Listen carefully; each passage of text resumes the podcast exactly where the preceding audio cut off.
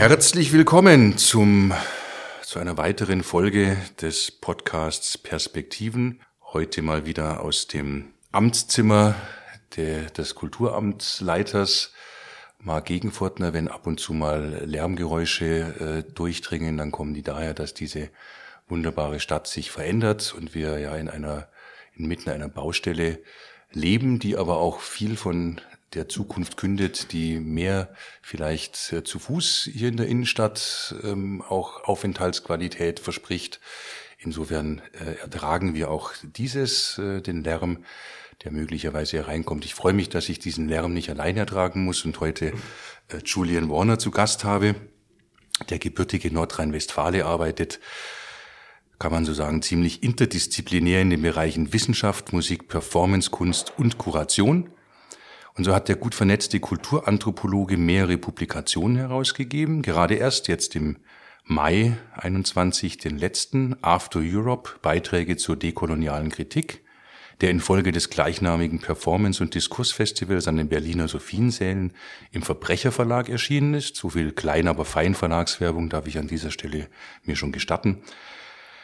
Und äh, als Musiker unter dem Namen Fehler Kuti hat er 2019 das vielbeachtete Album Schland is the Place for Me veröffentlicht und als Performer an den Münchner Kammerspielen, dem Ballhaus Ost in Berlin sowie den Festivals Spielart und Impulse gewirkt.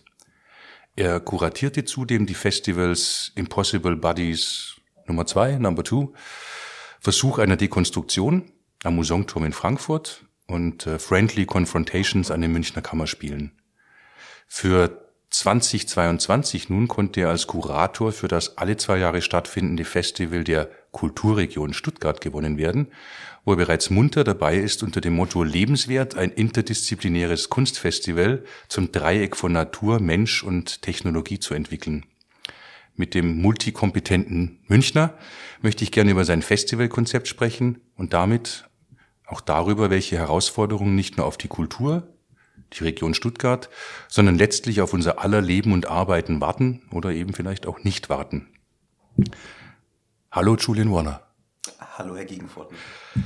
Vielleicht, äh, weil ich das ja äh, normalerweise so mache, äh, ein bisschen die, die Person konturieren, äh, mit der ich sprechen darf. Ähm, eingangs meine Frage, ähm, die Beschreibungen ihrer Person und ihres Tuns ähm, sind ja vielfältig. Äh, insofern wäre für mich die Frage, was ist denn für Sie Kultur?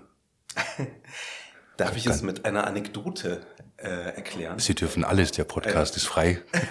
oh, wunderbar. Ähm, ja, und zwar, Sie haben es ja eingangs erwähnt, ich habe ähm, äh, kurz vor der Pandemie ein Festival an den Münchner Kammerspielen zusammen mit Julia Große kuratiert, Friendly Confrontations. Und da ging es um Institutionskritik und globale Kunst. Und ähm, Julia Große hat da so mehr so den, ich sag jetzt mal so die Internationalität reingebracht mit ihrem Netzwerk. Und mir ging es darum, so eine, ja, eine Vielfalt der Stadtgesellschaft abzubilden. Und zu einer Vielfalt der Stadtgesellschaft gehört für mich halt, äh, gehören nicht nur Personen, sondern auch kulturelle Praktiken. Und ich glaube, das erklärt so ein bisschen, was für mich ein Kulturbegriff ist. Und ähm, im Kern oder zentral für dieses Festivals war nämlich ein Boxkampf. Und das fing einfach so an, also ne, ich bin halt einfach Kulturanthropologe, das heißt, ich, ich, ähm, ich stöber gerne rum, ja, schau mir an, was Leute so machen und versuche das dann so einzuordnen oder zu verstehen. Und ich bin per Zufall ähm, in eine Turnhalle in Obergiesing, das ist so ein ehemaliges Arbeiterviertel in München, gekommen und dort habe ich einen äh, Schaukampf gesehen zwischen ähm, ABA London und den 1860 Münchner. Die kennt man vom Fußball, aber es, die haben auch eine Boxabteilung. Und das war so eindrücklich für mich. Das war halt so eine, so eine Sporthalle, Turnhalle, wie wir sie alle irgendwie aus der Schule kennen. Und da war da dieser äh, Boxring aufgebaut. Und da war ein, also wirklich, ich, äh, ne, ich äh, sag's jetzt mal ganz platt, da war ein Mob an Leuten mhm. da. Ja? Also es waren wirklich, das waren unglaublich viele, wie ich später herausgefunden habe, Geflüchtete, ganz viele Prolls, Proleten, Hipster, die sich fürs, fürs Boxen interessieren, wir so, ich sag jetzt mal so, so, so Bio, Bio-bürgerliche Kulturleute, ja. Und dann aber auch wirklich Hooligans und Nazis. Und die haben, die waren da alle in dieser Turnhalle und haben ihren BoxerInnen, ja, also Männlein und Weiblein, zu jubiliert. Und die BoxerInnen, das war dann auch nochmal spannend. Der Trainer ist ein Deutsch-Türke, ja, so. Der Champion ist, kommt aus, ich glaube, aus dem Sudan, ja. Es ist eine unglaublich bunte äh, Truppe, die die stärkste Boxerin von 1860 da, also bei, bei dem Fight ist, glaube ich, eine Deutsch-Albanerin. Ja, also es ist eine, es ist wirklich die postmigrantische Gesellschaft, wie sie, wie sie nicht stärker repräsentiert werden können, könnte. Und wie wir sie gerne in Kultureinrichtungen hätten. Wie wir sie gerne in Kultureinrichtungen hätten aber bei einem Boxkampf und da dann zu sehen, ja, wie dieser Mob an Leuten, der ja auch nicht, ja, in dieser Facette, die ich jetzt da so aufgefächert habe, auch nicht vertreten ist. Ne? Wir reden ja immer über die, die Öffnung der Theater und wir reden aber selten über, ähm, der, ne, da fehlt uns dann auch die Sprache ja. irgendwie, um das dann zu, zu fassen. Wir sagen dann bildungsferne Schichten oder wie auch immer, ne, so, aber, und die haben den BoxerInnen zugejubelt und die haben, die waren dabei. Ich konnte das kaum aushalten. Also ich kann das nicht ertragen, wenn Leute sich prügeln. Ich bin dann vorzeitig rausgegangen. Meine Frau hat mich, lacht mich heute noch deswegen aus, ja. Aber, ähm, aber ich habe anerkannt, dass dieser Boxkampf für diese Leute wie Theater funktioniert. Da wurde für diese Leute da wurden Geschichten erzählt in den Ritualen, in, die, in den Kämpfen, ja. Und das ist dann einfach, also das ist der Kulturbegriff oder das ist, sage ich mal, der weite Kulturbegriff, den ich dann als Kulturanthropologe pflege, dass ich sage, der einzige Grund, weswegen wir dazu nicht Theater sagen, ja, ist ein historisch gewachsener, mhm. weil das sich einfach nicht institutionalisiert hat. Und wenn ich Öffnung des Theaters ernst nehme, dann heißt das nicht, dass ich irgendwelche Vermittlungsangebote für Faust irgendwie anbiete, sondern dann heißt das, dass ich schaue, was gibt's in der Stadt, was gibt's für kulturelle Praktiken ja, und wie kann ich das Theater als eine Infrastruktur nutzen, um die reinzubringen. Und also äh, die SZ hat geschrieben, der beste Theaterabend seit langem.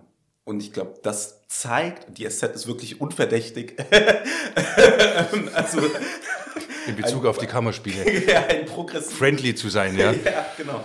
Äh, Theaterbegriff zu pflegen. Und äh, aber ich glaube, ich glaube, ich glaube, es, es zeigt einfach in diesen Zeiten, wo es um Teilhabe geht, brauchen wir einen breiten Kulturbegriff.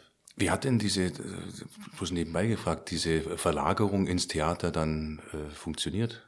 Also wo waren Veränderungen spürbar? Ja, das war einfach der Wahnsinn. Also ich, ich bin, glaube ich, ich glaube, ich bin in die Geschichte der Münchner Kammerspiele eingegangen als die Person, die es dazu gebracht hat, dass die deutsche Nationalhymne dort gespielt ein zweifelhafter Ruf, der hoffentlich bei meiner Einbürgerung berücksichtigt wird. Aber,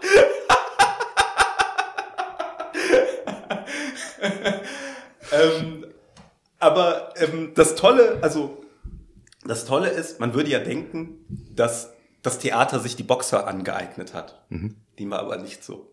Ja. Wenn diese 1860 BoxerInnen kommen, dann eignen die sich den Raum an. Ja? Die bringen ihre eigene Musik mit, die bringen ihr eigenes Publikum mit, die bringen ihre eigenen Abläufe mit. Also ne, man wartet da auch, man wartet einfach ewig, bis es losgeht und die Musik ist dann the final countdown und es dröhnt und das ist, ne, und dann kommt der Rauch und dann kommt die, die Ansage vom, äh, vom Sprecher und so. Also es ist einfach, es ist toll, weil es eine ganz, es ist eine ganz eigene theatrale Form. Ja. Was glauben Sie, bleibt davon dann an den Kammerspielen quasi ähm, hängen? Oder verinnerlicht sich? Ich will es mal so sagen. Und ich habe ja einige Projekte da an den Münchner Kammerspielen gemacht. Mhm. Das war das einzige Projekt, wo die komplette Technik am Ende zu mir ankam und gesagt hat, so sowas haben sie noch nie gesehen. Ja? Die hingen alle oben in der Balustrade haben alle mit ihrem Handys, haben da, zu, haben da zu, zu, zugeschaut. Und ich will jetzt gar nicht ja, da jetzt so einen Klassenunterschied aufmachen und sagen, Techniker interessieren sich nicht für bürgerliches Theater oder so. Fern, ja. Wir, wir wissen, dass es nicht so ist. Wir ja. wissen, dass es nicht so ist, ja. Aber dennoch war das für mich bezeichnend. Ja. Und, und das versuche ich, also das versuche ich halt in, in meiner Kuration, versuche ich halt solche Spektakel zu finden, die einfach binden. Ja? Und das Tolle, das sei vielleicht noch gesagt, an, an so einem Spektakel ist, dass es für unterschiedliche Leute unterschiedliches bedeutet. Und dass es egal ist, dass es unterschiedliches bedeutet. Ja? Es gibt eine völlige Uneindeutigkeit. Für die Techniker bedeutet das was, für mich hat es was bedeutet, für die BoxerInnen hat es was bedeutet. Ja? Und das kann alles nebeneinander existieren. Und da, da ist dann auf einmal wieder Gemeinschaft möglich. Ja? So, dann, dann ist nämlich Identität nur das Nadelöhr, durch das wir gegangen sind, um dann wieder eine, eine Gesellschaft zu werden. Da haben Sie ja einen ziemlich dezidierten Kulturbegriff. Wie, wie sind Sie denn zu dem gekommen? ja, gute Frage. Also, ich komme ja aus einem, aus einem, äh, aus einem sehr ähm, gemischten Haushalt. So, meine Mutter ist äh, eine jamaikanische Jazzsängerin und mein Vater ein malaysisch-indischer EDV-Manager, IT-Manager würde man heute sagen. Und ähm, das heißt so dieses am Esstisch ging es um SAP-Anwendungen und ähm, John Coltrane-Platten. Ja? Also auch nicht konfliktfrei, möchte ich sagen. Ja? Gebunden durch das famose Essen meiner Mutter. so, aber ich, ich will nur sagen, ähm, ich bin's oder ich bin seit klein auf gewohnt, ähm, ja, also dass, Kult, dass Kultur einfach das ist, was man macht. Ja? Das, was man macht, um seinem Leben Bedeutung zu geben, weil an, anders können sie diese Fliehkräfte in der Familie ja auch nicht zusammenhalten. Jetzt ist ja das, was Sie beschreiben und was Sie, was Sie, das glaube ich, kann man schon sagen, ziemlich erfolgreich in die äh, Kultureinrichtungen gebracht haben.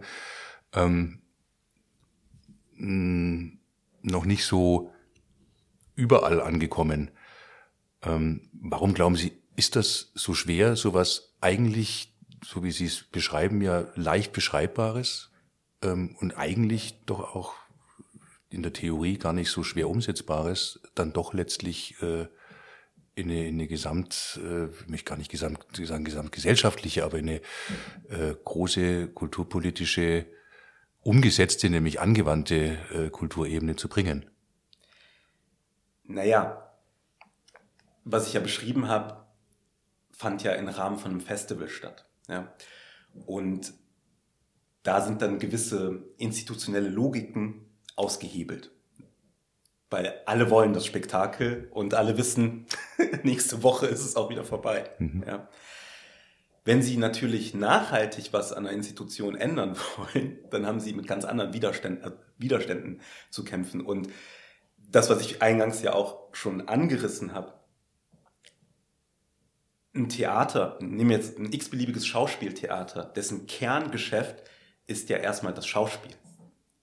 Klar, dann kann man ein bisschen Tanz machen, kann man ein bisschen Performance machen, kann man ein bisschen rumexperimentieren, vielleicht hat man noch eine kleine Bühne oder so. Aber wenn Sie tatsächlich, ich nenne das ja eine infrastrukturelle Wende in der Kulturpolitik bewirken wollen, ja, dann müssen Sie auch gewillt sein, gewisse Privilegien in Frage zu stellen. Dann geht es nämlich wirklich darum, müssen wir so ein großes Ensemble haben? Dann geht es wirklich darum, müssen wir die Vermittlung anders aufziehen? Ist das vielleicht gar nicht Vermittlung, sondern ist das Teilhabe? Und was heißt dann Teilhabe? Ah ja, Teilhabe heißt nicht, dass das der letzte Punkt in der Dramaturgiesitzung ist, ja, sondern Teilhabe heißt, die sind von Anfang bis Ende dabei mhm. und wirken mit. Und das rüttelt natürlich, das, das ist auch eine Generationenfrage. Das rüttelt einfach auch an Selbstverständnis. Ich merke das ja selber. Also ich bin Mitte 30 und es gibt Entwicklungen, kulturpolitische Entwicklungen. Da, da muss ich auch ein Buch mir auch erst anschauen. Da muss ich auch meine Privilegien hinterfragen. Mhm. Ja?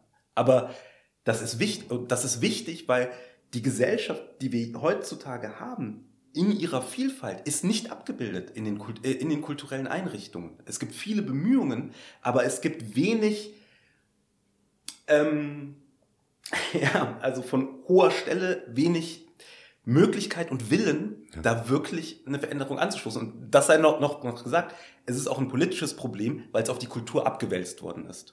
Es ist, es ist auf einer anderen politischen Ebene, auf einer staatsbürgerlichen Ebene unzureichend gelöst worden. Und die Kultur muss es jetzt auch ausbaden.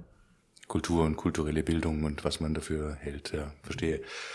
Ja, Sie haben ähm, mit diesem, wie soll ich sagen, ähm, dieser deutlichen Beschreibung ähm, von Veränderungspotenzial, wenn ich es mal so abstrakt formulieren darf, ähm, denke ich auch die Kulturregion äh, Stuttgart überzeugt, äh, sich gewisser Themen anzunehmen in dem Festival. Ähm, dessen, dessen Ausgabe 2022 Sie ja mit dem Begriff lebenswert äh, umschrieben haben. Das, äh, Sie haben ja jetzt eigentlich, glaube ich, schon in dem, was Sie beschrieben haben, angerissen, äh, was alles äh, zu einem zu einer lebenswerten Kultur oder einer lebenswerten Gesellschaft äh, führt. Wollen Sie denn äh, ein bisschen beschreiben, ähm, ohne vielleicht zu, gleich zu viel aus der Küche zu verraten, weil ja vieles, viel, vieles noch im, äh, wie Sie mir ja schon gesagt haben, im Vorfeld im Entwicklungsstadium ist und man vielleicht auch noch nicht über allzu viele ungelegte Eier sprechen möchte. Aber so ein bisschen anreißen, worum es Ihnen tatsächlich in diesem Festival geht und mhm. wo Sie vielleicht auch die Möglichkeiten dieses Festivals für eine Region wie die, wie die Region Stuttgart sehen. Mhm. Das Thema des Festivals ist lebenswert. Und da steckt ja Leben, Bios und Wert, Value drin. Und gemeinhin, wenn wir an Werte denken, sind wir in so einer ethischen Diskussion, ja, so, also die Diskussion, die ich mit meiner Frau dann habe, ob man den Müll trennt oder nicht oder ja, so was, oder wie man ihn trennt. Ähm, aber Value, Wert, ist ja auch der materielle Wert, also die Wertschöpfung. Und ich finde es jetzt interessant, in einer Region wie Stuttgart, die so geprägt ist von Arbeit und Technologie, wenn Sie dran denken, ne, Sie haben hier die großen Player, Sie haben Bosch, Sie haben äh, Daimler, Porsche, Wirth etc. die Bereich Automobil oder Maschinenbau tätig sind, Automobilzulieferer. Und in diesen technologischen oder, mit, oder angedockt an diesen technologischen Innovationen, mit denen die operieren, sind Arbeitsplätze. Und diese Arbeitsplätze, vor allem hier in der Region, ne, Sie haben äh, dieses schöne Wort vom Schaffe, Schaffe, da hängt ein Versprechen dran, ein Versprechen von Wohlstand. Und ich weiß, sie gehen voran, es ist eine Region, ne, das Cyber Valley, äh, so die, die Herausforderungen, künstliche Intelligenz, Robotik, Automatisierung etc., die werden hier richtig angegangen, lösungsorientiert. Ob das jetzt in dem Bereich ist oder wenn wir jetzt von Technologie rübergehen zu Natur, ne, es soll auch eine ökologische Modellregion sein, ein es werden, es geht um ökologischen äh, Häuserbau, es geht um Nachhaltigkeit, nachhaltige Kulturpolitik, Finanzpolitik etc. Aber das Ding ist doch, oder das, das, das, ähm, das, wie sagt man im Englischen, sagt man the underbelly, also die, ähm, die, äh, die, das vielleicht Verdrängte, sagen wir es vielleicht mal psychoanalytisch, ja? Mhm. das Verdrängte an diesem Vorangehen und Voranschreiten und da auch Pionierarbeit leisten zu wollen, ist natürlich der Zweifel, ist natürlich das, was ich zurücklassen muss. Ich muss einen naiven Naturbegriff zurücklassen. Ja? Ich muss einen Naturbegriff zurücklassen, wo ich noch eine, ja, eine natürliche Natur hatte, mhm. die unberührt ist vom Menschen sondern wir lernen alle, wir leben im Anthropozän. Das heißt, die Natur lässt sich nicht mehr von meinem Handeln als Mensch trennen. Ich muss mich, was eine Fabrik angeht, von der Vorstellung lösen, dass ich da tausend Leute beschäftigen kann, die vielleicht gar nicht, ja, gar nicht hochqualifiziert sein müssen und trotzdem ihr Haus haben können und trotzdem ihr Auto haben können und trotzdem ihre Kinder oft an die Uni schicken können. Also das sind alles Diskussionen, die werden geführt, aber das jetzt in einem kulturellen Rahmen zu führen und zusammenzuführen und zu sagen, was wir hier besprechen, was wir hier mit einer Natürlichkeit in dieser Region einfach so beschlossen haben, dass wir das jetzt hier alle anpacken, das ist Science Fiction. Das ist große Science Fiction. Angewandte sozusagen. Ja, angewandte Science Fiction. Ja. Ja. Und das jetzt aber für eine Breite der Gesellschaft erfahrbar zu machen, das ganz blöd, ja, dass äh, ein Gewerbegebiet das ausgeschrieben wird in der Nähe von Kirchheim-Unterteck, dass das Teil von Science Fiction ist. Mhm. Ja? Dass eine Smart Factory von Daimler, klar, das wissen wir, dass das Science Fiction ist. Dass das aber auch eine dystopische Seite hat, weil Arbeitsplätze wegfallen. Arbeitsplätze, die vielleicht nicht ganz so schnell wieder neu entstehen werden. Und dass ganz viele Menschen vielleicht abgehängt werden. Äh, werden. Also das, das sind alles Themen, die für mich in diesem Lebenswert drinstecken. Lebenswert, klar, es geht um eine lebenswerte Region, aber es geht um die Werte dieser Region, die Werte, die in dieser Region geschaffen werden und gerade verhandelt werden. In der Wirtschaft, in der Kultur, in der Politik, aber auch ganz krass einfach im Alltag der Menschen. Mit welchen AkteurInnen äh, wollen Sie denn diese nur wirklich vielschichtigen und, äh, und schwergewichtigen Themen ähm, hier äh, darstellen. Also ich möchte jetzt gar nicht festlegen, schon konkrete Projekte ähm, äh, zu, auszuplaudern. Die Freie aber, Kunstschule, Kunstakademie Nürting. ja, ja, direkt am schönen Neckar. Ähm, aber tatsächlich äh, die Frage, machen Sie das in Anführungszeichen nur mit den äh, vorhandenen, tradierten vielleicht auch Kulturakteurinnen der Region oder äh, denken Sie da auch an erweiterte Teilnehmerkreise? Lassen Sie mich einen Schlenker drehen, bevor ich die Frage beantworte. So viel Sie wollen.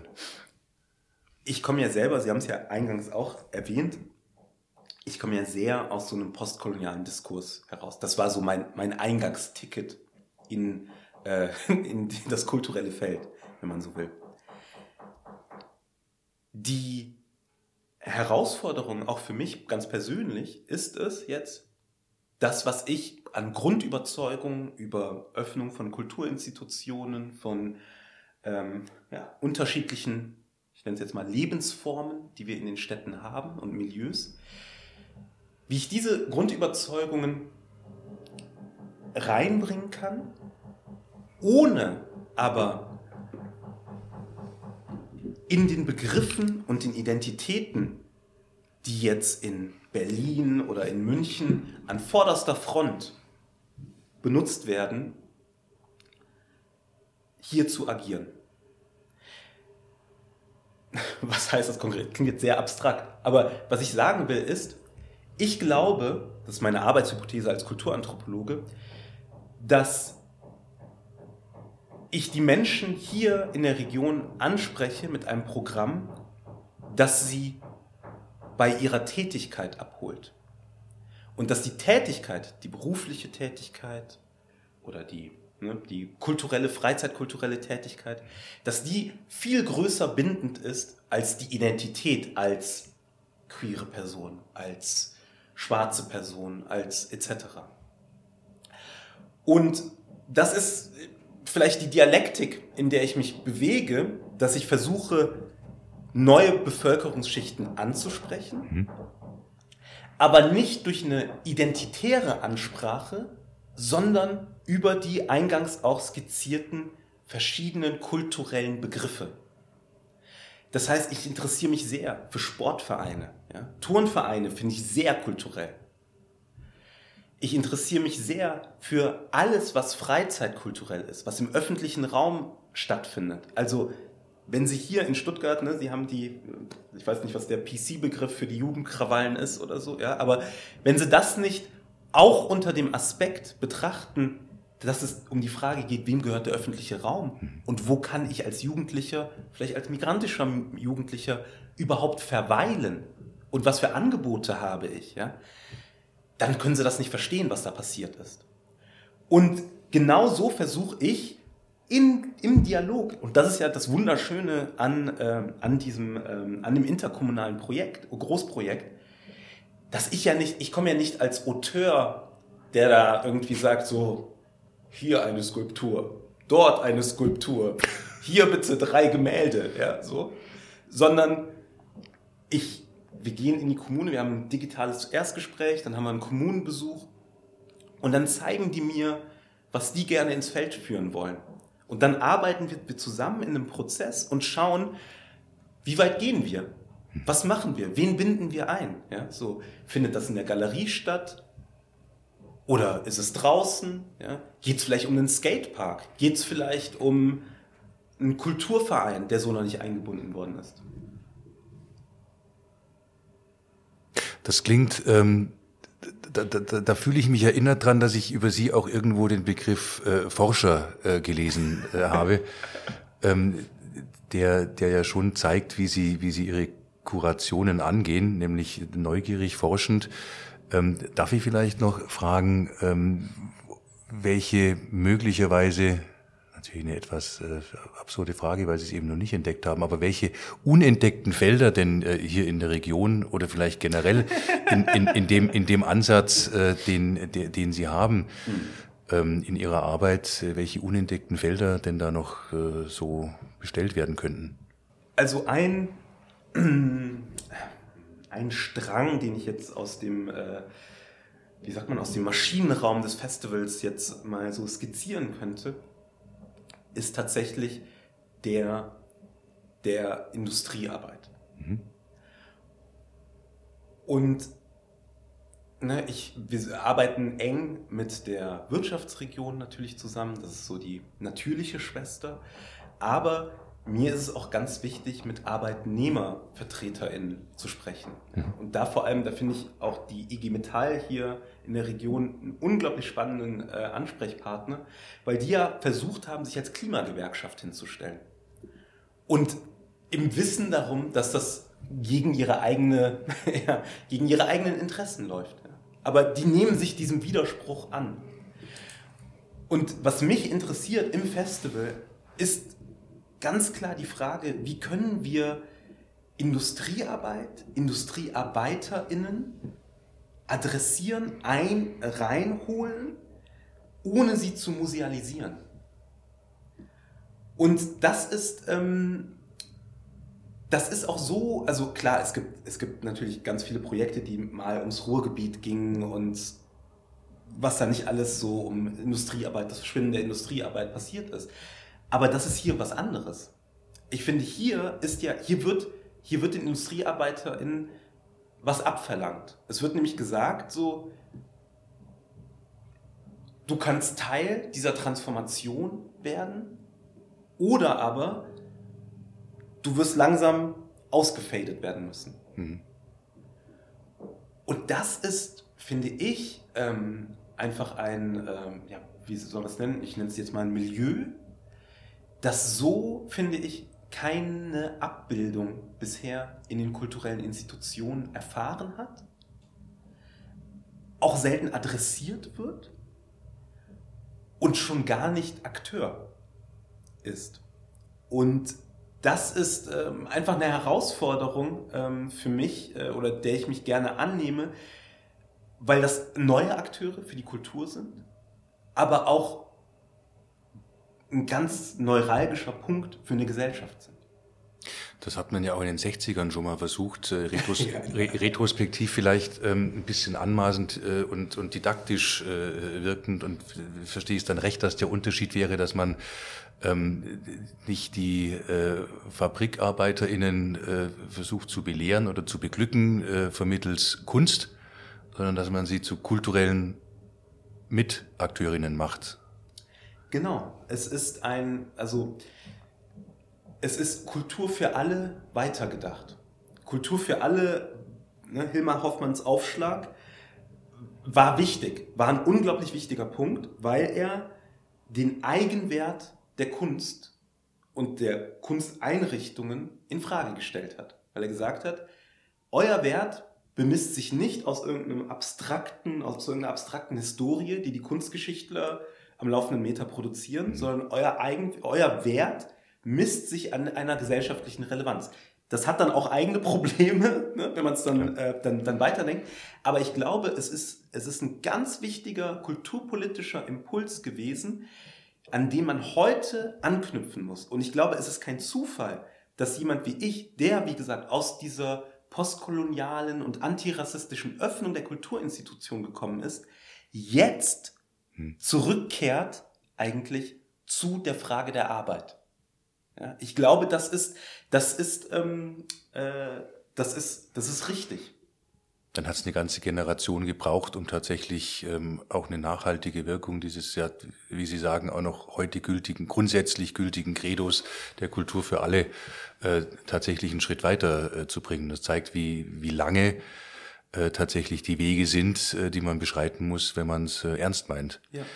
Ich fand den, den Aspekt, und ich habe das aufgeschrieben, ähm, in Bezug auf die Gewerkschaften interessant zu sagen, gegen die eigenen Interessen zu arbeiten, um letztlich aber zu ja, zu was zu kommen? Zu Nachhaltigkeit, zu überhaupt äh, dem Fortbestehen der, der Weiterexistenz, der weiteren Legitimation seines Tuns, seines Lebens, lebenswert zu bleiben? ne, überspitzt gesagt, glaube ich, ist das, äh, sollte das unsere aller Arbeit sein, äh, unsere, unsere, Berufe abzuschaffen. Also ja. ich glaube tatsächlich, ähm, also wenn man Teilhabe tatsächlich ähm, na, zu Ende denkt, dann steht am Ende des teilhabeorientierten Kuratierens das Ende des Kurators.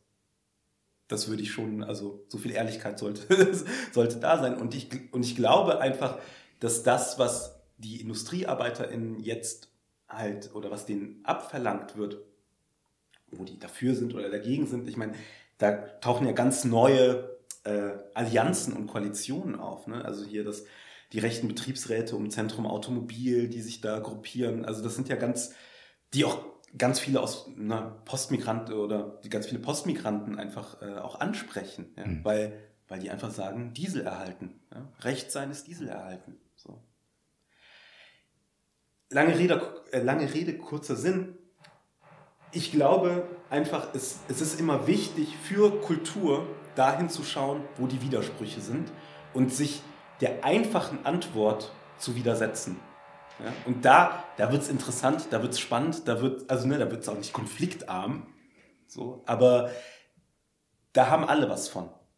Und die Vorstellung, also, ne, ich, also wenn ich jetzt so fantasiere, die Vorstellung, da in irgendwelche leeren, frisch geräumten Fabrikhallen zu gehen, da Pläne zu machen mit KünstlerInnen, mit ArbeitnehmerInnen, mit PolitikerInnen, mit ArbeitgeberInnen, ja, also da sozusagen wirklich Kultur im emphatischsten Sinne ja. als ein Zusammenführen von Menschen, weil sie leben alle hier. Ne? Also wie oft ich hier diese B14, die unsägliche B14 rauf und runter ratter. Ja? Ich sehe sie ja, ich sehe sie morgens, ich sehe sie am Nachmittag, wenn sie alle nach Hause fahren oder ja. so.